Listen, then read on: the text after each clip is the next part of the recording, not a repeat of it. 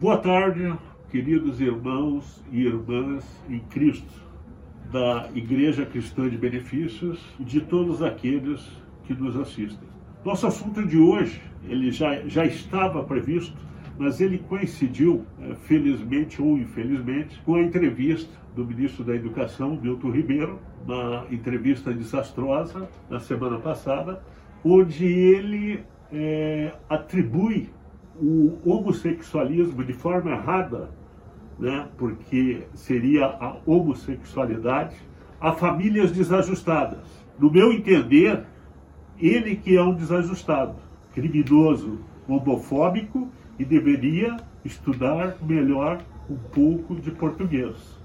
Muito bem, o que, que é o LGBTQIA+.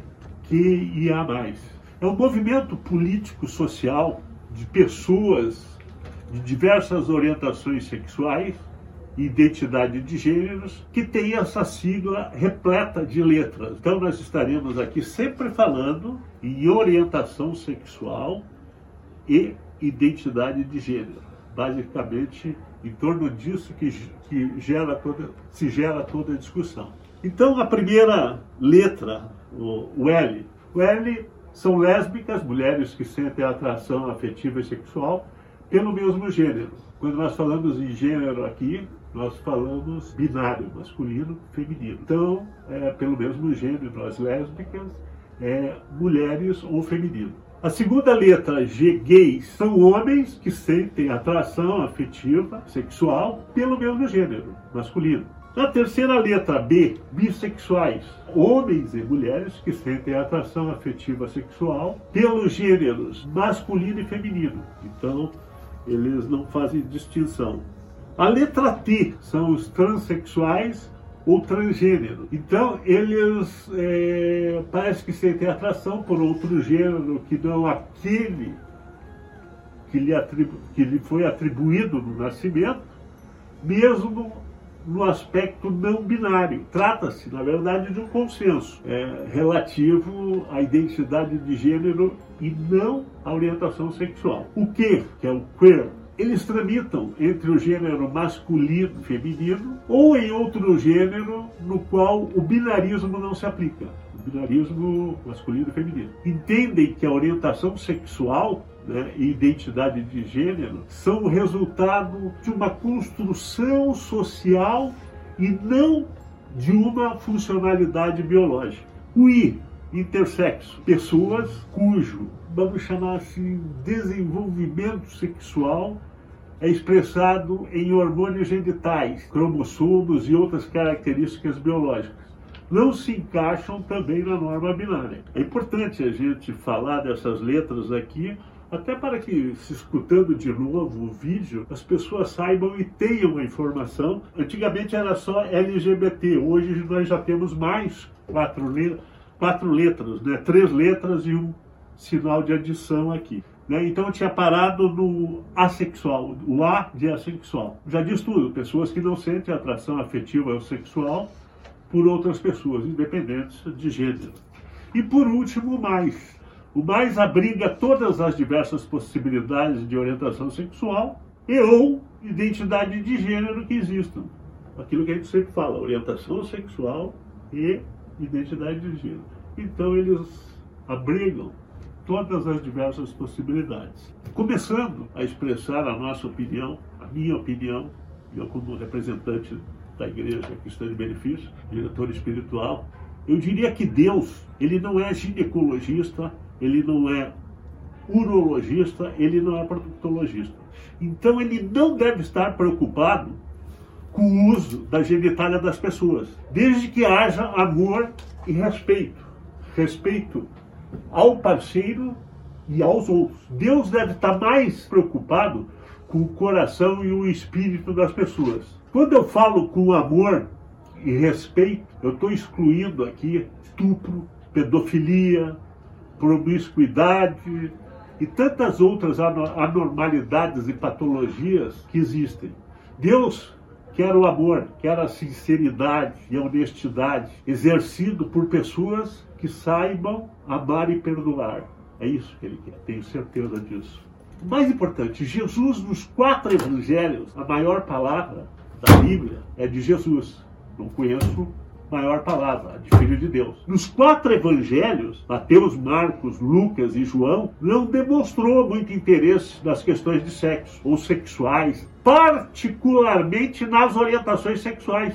Jesus não se preocupou com isso. Basicamente, em determinado momento, ele recrimina o adultério e o divórcio, especialmente. Isso na primeira passagem. Três dos evangelhos, se não me engano, Mateus, Lucas e São João, menos no de Marcos, Jesus ele aborda uma questão com o centurião romano. Eu estive em Cafarnaum, tem até foto no nosso site, né? que foi o quartel-general de Jesus Cristo, que era casado, que tinha como empregado um menino que era filho e exercia, vamos dizer, o sexo com esse menino. E isto era uma coisa permitida pelos gregos e pelos romanos. Então Jesus não recrimina esse centurião, até porque era uma pessoa boa, construía templos e ajudava muito a comunidade. Ele simplesmente ele pede aos soldados romanos que não deem o exemplo da promiscuidade cidadãos ali da região.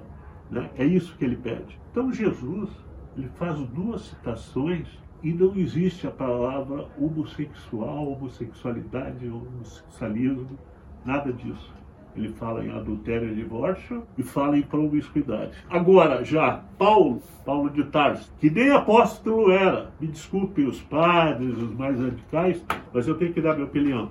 Ele simplesmente, ele não era um dos apóstolos, né? ele simplesmente viu e conversou com Jesus ressuscito, ou seja, Jesus ressuscitado, e Paulo já com uma certa idade. Então, Paulo, em suas, São Paulo, em suas 13 epístolas, né, ele viaja muito com Lucas, ele cria uma série de regras morais, como por exemplo, em Coríntios 1, capítulo 6, versículos 9 e 11, a carta, a primeira carta aos Tessalonicenses, capítulo 4, versículos 3 a 5. Então, na verdade, na verdade, eu acho que Paulo após perseguir e massacrar tantos cristãos, que foi isso que ele fez, ele abusou do seu arrependimento e quis transformar esse arrependimento num exemplo e criou uma série, mas uma série de regras e normas sobre sexo, sobre sexualidade.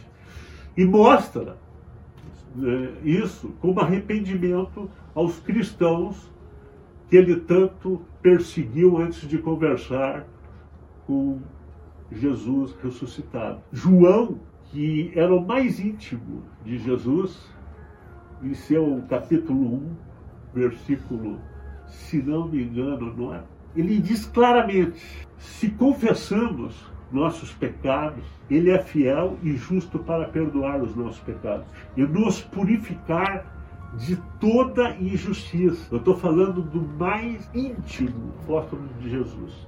Vamos falar do Velho Testamento. Falei aqui do, do Novo, vamos a regra lá dos hebreus lá, que Jesus respeitava. Em especial no Decálogo, um dos dez mandamentos. Os dez mandamentos que Deus profere a Moisés no Monte Sinai, a única reprimenda que é feita à questão de sexo é quanto ao adultério, se não me engano, mandamento número 8, do livro do Êxodo. No próprio livro do Êxodo, no capítulo 22, eu fiquei admirado, Moisés relaciona uma série de leis morais e religiosas que avançam ao capítulo 23. É muito engraçado que, mais uma vez, aqui, essas regras não falam absolutamente nada sobre sexo homossexualismo, ou seja, sobre o que for de orientação sexual, identidade de gênero. Então, já lá desde Êxodo, menos 4 mil anos antes de Cristo, você não vê isso. O judaísmo, nos seus 500 500 anos ali antes de Cristo, criaram vários preconceitos ao homossexualismo. É até outro dia, no, no vídeo aqui que eu falei ah, sobre o perdão,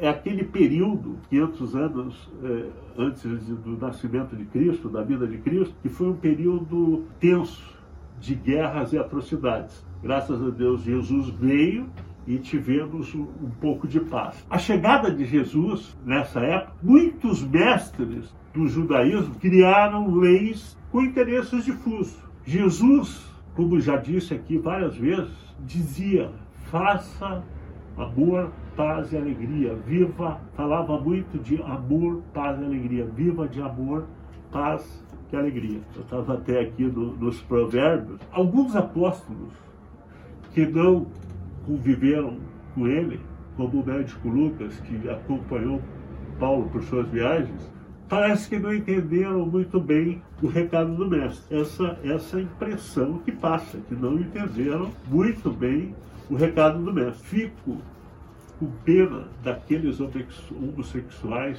que até pouco tempo atrás eu, eu tive vários exemplos de amigos novos que tiraram suas vidas. Vamos deixar aqui o, o provérbio, porque ficou difícil para mim aqui achar uma, uma mensagem que basicamente diz assim, né? É, é um paraíso viver na alegria e um coração triste seca até os ossos.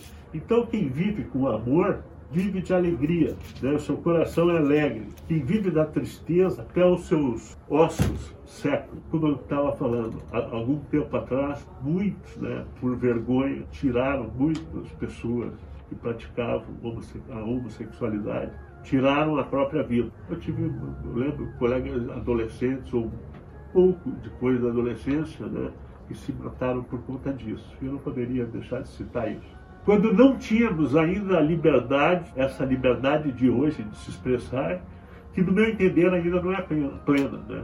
Muitos né, desses que se suicidaram, muitos falam que vivem no limbo, no purgatório, e não conheceram a graça de Deus. Olha, eu queria dar um recado aqui do pastor Adair Cabral aos familiares destes. Eles conheceram a graça de Deus, podem ter certeza disso.